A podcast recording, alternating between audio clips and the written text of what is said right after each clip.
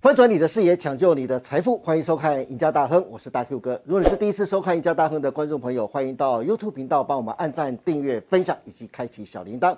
您的支持是我们节目成长的最大动力，因此欢迎大家踊跃的帮我们按赞跟分享哦。好，今天节目开始，赶快来欢迎我们的台积电前采购经理、绿芯科技的创办人兼执行长、半导体专家薛中志薛执行长来到节目当中。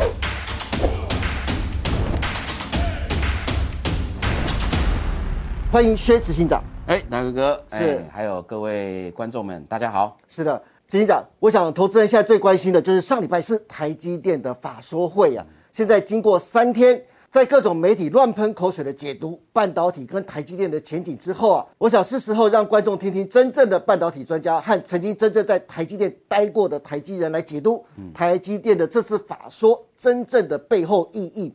首先啊，我将上礼拜四台积电的法说整理出八个重点给观众来看看啊。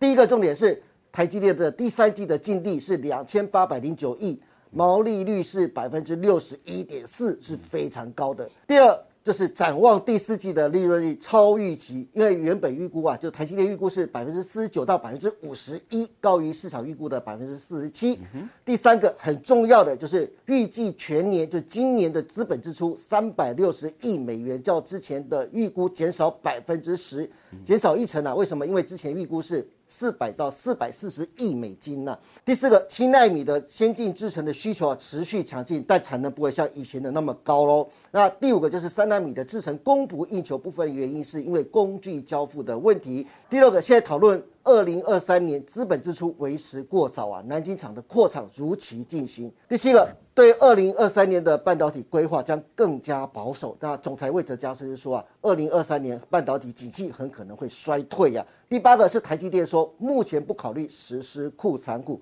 当然不用实施啊， 有了国外基金自动帮你买，你还实施什么库藏股啊，对不对？不过对于台积电的法说会啊，我特别想问一下执行长，台积电的业绩和高毛利率不足为奇啊，但市场比较关心的是，这次的法说会试出了台积电非常难得的调降了今年的资本支出一成，甚至说明年半导体的景气甚至很可能会陷入衰退啊。针对台积电首度松口说看坏明年景气的做法，您怎么看呢？我针对这个上周四的这个台积的法说会哦，其实我有几个点。懂，那第一个点呢，当然我们是看到这个毛利率很高，对，对不对哦？然后增加的这个这个利营收呢也增加很多。是那的确，我觉得第三季是顶峰了，顶峰了。对，第四季开始往下要调整了。哦，但是呢，其实第三季的这一个这个这个表现这么好，其嗯实我觉得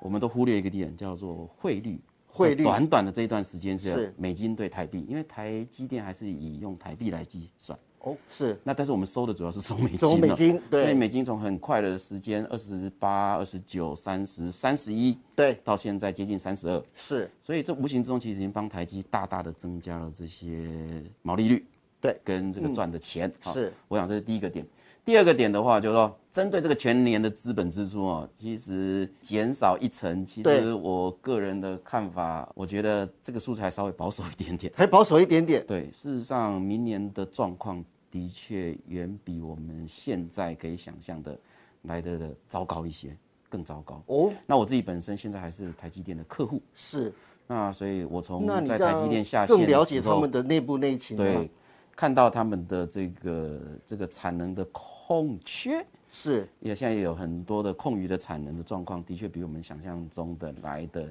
惊讶。是那我举两个例子哦，那第一个的话呢是，据我们所知了，嗯，哦，我们讲到这个资本支出好了。对，那亚利桑那州呢，原本的这个无尘室或者它原本的产能，在第一期应该就可以超过三万片这是到预三万期五的，千片，对但是现在都已经下修到两万片。啊，那你下想修想这么多，看？对对对对，那这个是我们从供应商啊，或者是从这个这个其他的方面得到的。当然，这个不代表台积电自己官方的数字啦，是但是我们已经听到这样的一个谣言。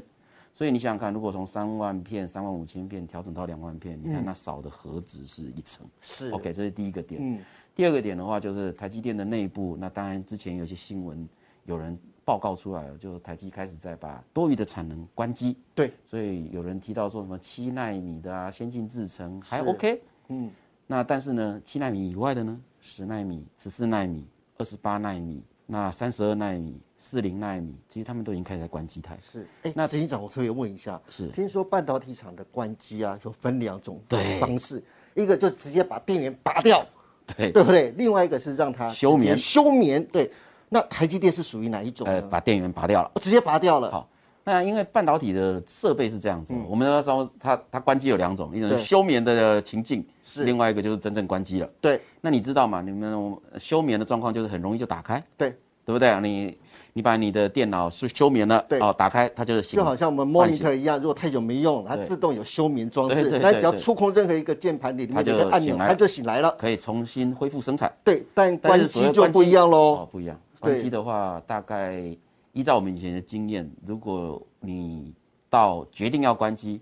大概你就会预估至少有半年，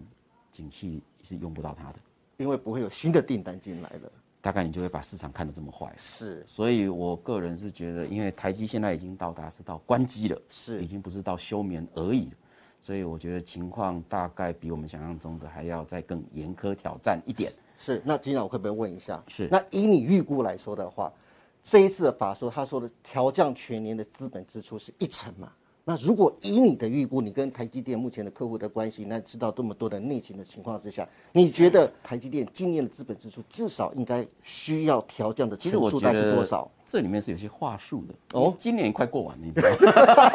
吗？没错，剩下两个月了 嘛。其实剩没几个月了。，啊对，所以你说现在调整这个什么十 percent，其实他也没胡说八道。对但是如果我们今天是把这个时间往后看，因为原本就有一个二零二三年的，对，如果你把二零二三跟二零二二的全部砍败在一起一起看，我觉得最少要少掉二十五 percent。二十五个 percent，也就是当然，因为今年的已经花掉了嘛。对，今年已经花掉了，那也来不及了嘛。啊，对。但是剩下的这两个月砍十 percent 其实蛮可怕的。那等于明年的全年，如果再维持这样子的一个力道的话，是其实我我个人是有一点悲观，我必须要承认。难怪昨天那个总裁魏哲家说，现在讨论二零二三年，就是明年的资本支出啊，为时过早，不要太快问我，因为我不能够讲， 是这样的意思吗？对，因为基本上并没有太早。不过，金长说到台积电啊，台积电上礼拜五还有个利多的消息，我觉得是利多的消息啊，但不晓得执行长你怎么看啊？就是美国宣布要强力限制先进晶片跟相关的制造设备啊出口到大陆，然后继南韩的半导体大厂 SK 海力士以及三星电子之后啊，获得美国政府宽限一年，在最近，日经亚洲也透露啊，台湾的台积电也获得了为期一年的豁免期的许可。当然，这个消息也获得了台积电的证实，在上礼拜五，台积电股价表现你就可以看得出来。但是我知道啊，台积电在大陆的南京厂啊，主要生产是以二十二跟二十八纳米为主啊。那其实美国的对大陆的一个晶片的限制啊，主要是以先进制程为主，可是二十二跟二十八纳米是属于成熟制程的，所以这个免死金牌对台积电来说，我可以说是可有可无的吗？嗯，我我纠正几个东西。好，第一个呢，就是其实的确你讲没错，我上个礼拜其实接了很多的电 话，这个不都在论是问这则消息的吗从？对，因为美国等于发布了一个全新的这个晶片的禁令，扩大的那扩大版的，嗯对然后让所有的这个美国的这些企业，对那我们先从为什么对台积的上周这个影响那么大哦？其实最主要还是因为美国的这个新的禁令做了三件事情。是第一件事情就是它让那些我们将会叫做 high performance 的 computing，叫 HPC 是，的这一些，不论是 server 类什么的，你不能再卖到中国去了。嗯，哦，尤其是高端的。对那这个不能卖去之后，它造成什么？像什么 Intel、AMD，还有像 NVIDIA，是他们做这些比较高端的 server 显示器，这个这个这个 graphic 这些绘图晶片的，全部都不能去的情况之下，他们最主要的的供应商是谁？台积电。台积电台积电帮他做。对所以当你的客人都不好的时候，因为他们这样一做，就等于影响到，因为中国的市场大概占这些 IC 设计业这些客户，至少大概占有三成到四成。是很高，那你一下子少掉这三四成，三十 percent、四十 percent 的 business，、也不可能有什么印度、东南亚来补啊。对那怎么办呢？他他最最直接的就是砍台积电的单子，是因为下修。对所以为什么台积电这个是第一次第一个大打打击？对那第二个呢，就是呢，美国也要求我美国的这些半导体的设备商、材料商，是你不能再去支持中国这边。对，那这些不论是美商的应材、科林、科磊，对，哦，从我以前的老东家长江存储撤离，那这些一撤离之后，其实造成的影响，这是第二大影响。嗯，那第三个东西呢，就是他们对人员的控制。对，就人员呢，你只要是美国人哦，这里美国人很广哦，你只要拿我美国护照的，是，那美国护照不一定都是白人呐、啊对，还有很多是黄种人呐、对，亚洲华人啊呐、华人啊呐，那这些人呢，不好意思，你也不可以再继续去那边工作了。所以呢，他这三把剑下来，其实我都我我上礼拜的讲法就是有点类似像老美呢，各拿两把刀，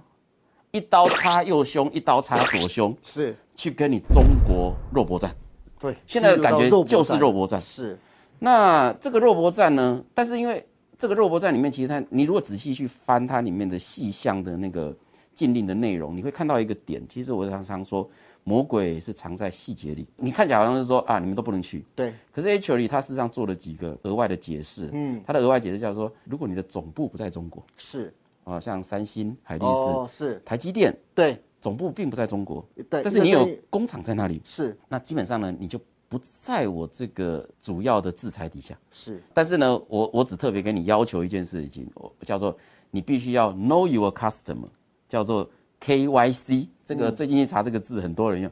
know your customer，就是说虽然你可以继续跟他们做生意哦，基本上我我会我会认为说。现在的新闻去解释说什么叫一年的豁免权，其实这个不叫豁免权，因为它原本的内容里面其实就已经有写了。是，就是说你的总部只要不在中国，对你基本上不在我这一波的禁令底下。禁令之 下，对但是呢，我要求你，因为你要知道你的客户在做什么。是，如果他们是用在国防、军事对，一些等等的这个会伤害这个世界的，或伤害美国的，哎对对对对对好好是那基本上呢，我就告诉你，你继续跟他做生意，你终究有麻烦。所以，即便你看起来像说像豁免权，但事实上，我相信对三星、海力士、台积还是会踹来蛋，因为你会被迫签更多的合同，去证明说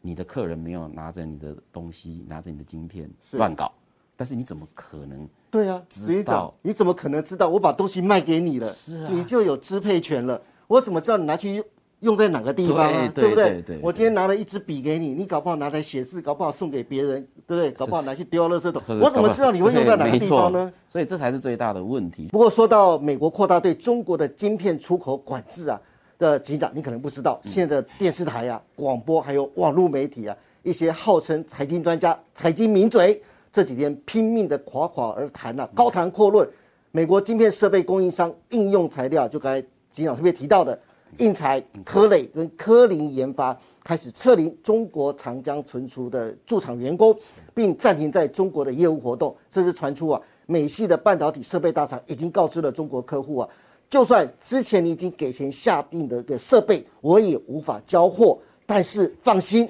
钱我还是会退还给你的。但是说实在的，我这几天啊，真的是听不下去了啦，才特别请执行长来上节目啊，为什么呢？因为啊，至少你待过台积电，对，至少你是半导体专家，最重要的你还去过大陆长江存储那边担任采购副总裁。各位观众，这个官位够大了吧？由执行长来解读这则新闻啊，是不是更适合？可信度是不是更高许多呢？而且我要说啊，现在全台湾两千三百万人口啊，大概目前也只有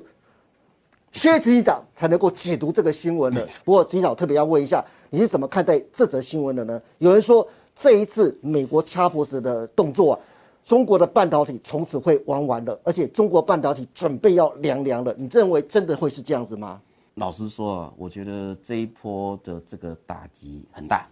真实来往讲，我觉得中国的整个半导体发展会倒退，它至少要倒退个十年。哇、我有看到一些名嘴啦，有人在讲说倒退到什么石器时代啊， 倒退到什么的。他抿嘴嘛，对不不不夸张一点，但是有点他夸们大张，声但嘴是我必须要承认，对就是说这一个的打击，尤其对我以前的老东家长江存储来说，是打击非常的大。嗯，因为基本上中国的半导体，他们其实工程师的素质跟工程师的这个资历是不够的，嗯，所对，以他们必须要很高比例的依靠这些设备厂商来对帮他们确保机台的是稳定性跟等等。所以他们才会有驻场员工嘛。对对，那当这些人都撤被离嗯迫了，要撤离的时候，其实既有的这些工程师他们是没有办法维持这个机台最好的表现，对，所以它产出会降低，是，良率会降低，对，更不要讲后面的研究发展，那根本基本上就走不下去了。是，所以这个是最大的打击。那这个是眼前就看得到的打击。第二个的话呢，就是在长存那边还有另外更大的一个问题，就是人的问题，人的高问题管的问题。是事实上，呃，我我我之前可能在节目也有提过，我之前在长存我们一起开会的时候，这高管里面，我讲的高管就是这种副总级以上，是，可能整个 table 到总经理啊二十个人左右，里面其实有大概七成到八成都不是拿中国护照 的。哦，我我姑且不论对他们可能是白人是或日本人或韩国人，哎，我们都有哦。但基本上你也想象哦，高达八成不是拿中国护照的。那这里面还有很多的华人，事实上呢，他们早就是拿美国护照。是，拿美国护照，但是呢，你是中国人没错哦，但是你拿美国护照，而现在我刚刚讲的，美国的这一次的禁令扩充到人，对，延展到人，就造成什么？造成说这些人他必须要去从中国跟美国这边选一个选边站，选边站。对，那一般来讲，他们一定会选择离开中国去美回美国，为什么？他的家人都是美国人，对，他的老婆小孩都在美国。是，所以这些人他现在就只能够选一边站，那在避免进到美国的海关被刁难、被请到小房间，或者甚至把你的护照注销之前，他唯一能做就离开，而且要赶快离就赶开，快离开。所以在过去的这一个礼拜，我光知道就好多个美籍的高管们就要离职，快速打包，而且这个不是只有长安存储，是是全中国的问题。是，那各位可能很难想象哦，这个中国的这些过去这十年所投注在半导体，不论从这个厂房，对啊、这个制造厂啊、是什么像长江存储啦、合肥长兴啦、中中芯芯半导体啊国际啦，对慢慢到供应商，对，然后到这些上下游的 IC 设计什么等等，您很难想象这里面有多少的中国人，他事实上是拿美国护照的。 是，对，对，那这些人现在都面临了，他到底要留还是不留？是，那大部分的结果，我超我只能这样讲，除非你的家人已经不在美国了，否则大概超过八成你是一定得立马打包走回到美人，国。对，所以对中国这个第二个这个影响就更可怕，因对为有经验的高管跑了，这个叫做釜底抽薪呐、很惨。对不对？而且现在啊，就是警长还特别提供了一份非常难得的资料，第一手的资料。各位可以看到我这边右手边那边看到的资料，据警长说，这只是目前要离开的持有美国护照的一些高管的人员哦，这里面大概有八九十人，但。因为是半公开的，警长特别交代，这半公开的，所以不能让各位看得太清楚啊，所以大概知道就好了，这是第一手的资料。但是警长特别说了，这里面冰山一只有角哦冰山一角，就占了百分之二十不到的人。各位就可以想象到，目前在中国那边有多少持有美国护照的，不管是华人还是呃欧洲人，他们都必须马上要离开中国，有多少的人要马上现在打包走人，完全不留情面这样子。所以这次美国的打压力道是非常非常强大的。那我我这张表上面其实列的，其实都是台面上看得到的，就是这种董事长、副董事长、副总、总经理这个级别的就副总以上的高华人管的级别，那这些人现在是第一波，马上就被盯上了。嗯，我都想说，这个过去的二十年，大家都在谈全球化。嗯，全球化，啊对，告诉你说这个世界是平的，是你只要把你的成本控制好，对选择技术做好，对你在哪里做都可以，是啊都可以卖到全世界。没错，现在呢，没了。现在我说这个叫做去全球化，去全球化，甚至是去他妈全球 化，去他妈全球化。这是真的，因为哦好你必须要选边站啊。是，果然现在是实行的是去全球化，少了三个字。对，那大家去猜一猜，补这三个字，好不 好？去他妈的全球化。不过机长，这我特别想问一下，就是您认为这次美中这一次的肉搏战啊，会持续到什么时候？很不幸的，我必须要说，这个以这样的一个政策，就这种选边站，或者甚至把这个世界切成这个俄罗斯、中国、北韩是一是国的，对那其他的是另外一国的。我觉得这样子的一个一个局势，已经事实上被写入美国的政策了。嗯，我认为这可能接下来的二十年都会这样子。哇，二十年都得面临这样子的挑战。中国事实上是一个很大的市场，对，但是更可怕的是，华人有华人的一个很重要的特质，这是跟白人世界完全不同的。对，昨天有一个有一个白人朋友问了我一句话，他说：“你以为我们现在只担心你台积电有地震，因为台湾有地震，或者是有这个两岸的军事的威胁而已吗？”他问了我一个问题，这是我过去这二十几年从来没想过的问题。他问了我说：“如果台积电这四万多名员工罢工呢？那全世界就全部陪他玩了呢？”是，所以他说我们在担心的是他罢工这件事情。嗯，然后我就傻了，我说我我过去这这二十几年来，我从没想过台积电的员工会去想到罢工这两个字，对，我们连工会都没有。是，那我说这个就是文化上最大的差异。对，不过这也衍生了很多，我觉得这些政治官员哦，不论是中国的或者是美国的，在讲的一些很可笑的一些话。我我我估计大哥哥您应该也有听到啊，中国说啊，我们现在被美国卡脖子了，对所以最简单的方式是把台湾打下来，把台积电国产化，对，那我们就有最先进的制程了，是我们就不被卡脖子了。对，然后美国更好笑，美国说，哎，不是，那这样子的话呢，如果你要干这件事情，我就派一台飞机去把台积电的工程师全部接走，对，再送给你几颗导弹，是，把科学园区给炸了。对，哦，这个新竹一颗，台中一颗，台南一颗，是，把它结束掉，哦，不要落入这个老共匪共的手里。，对，所以我都说，这个听起来有点点是对我惊吓，对，只想是惊吓。对我来说，就是刚才只想描述的这一段，就是一边叫做无知，另外一边叫做幼稚。然后听这些话、你这些新闻的人呢，还相信的人呢，就是蠢蛋，好不好？因为我很想就是送一句话给美国啊，就是你们自己拍的片叫《侏罗纪》，里面有一句非常重要的名言：生命会自己找到出路的。你尽量去掐脖子吧，你尽量去砍人家的脖子吧，生命自己会找到出路的。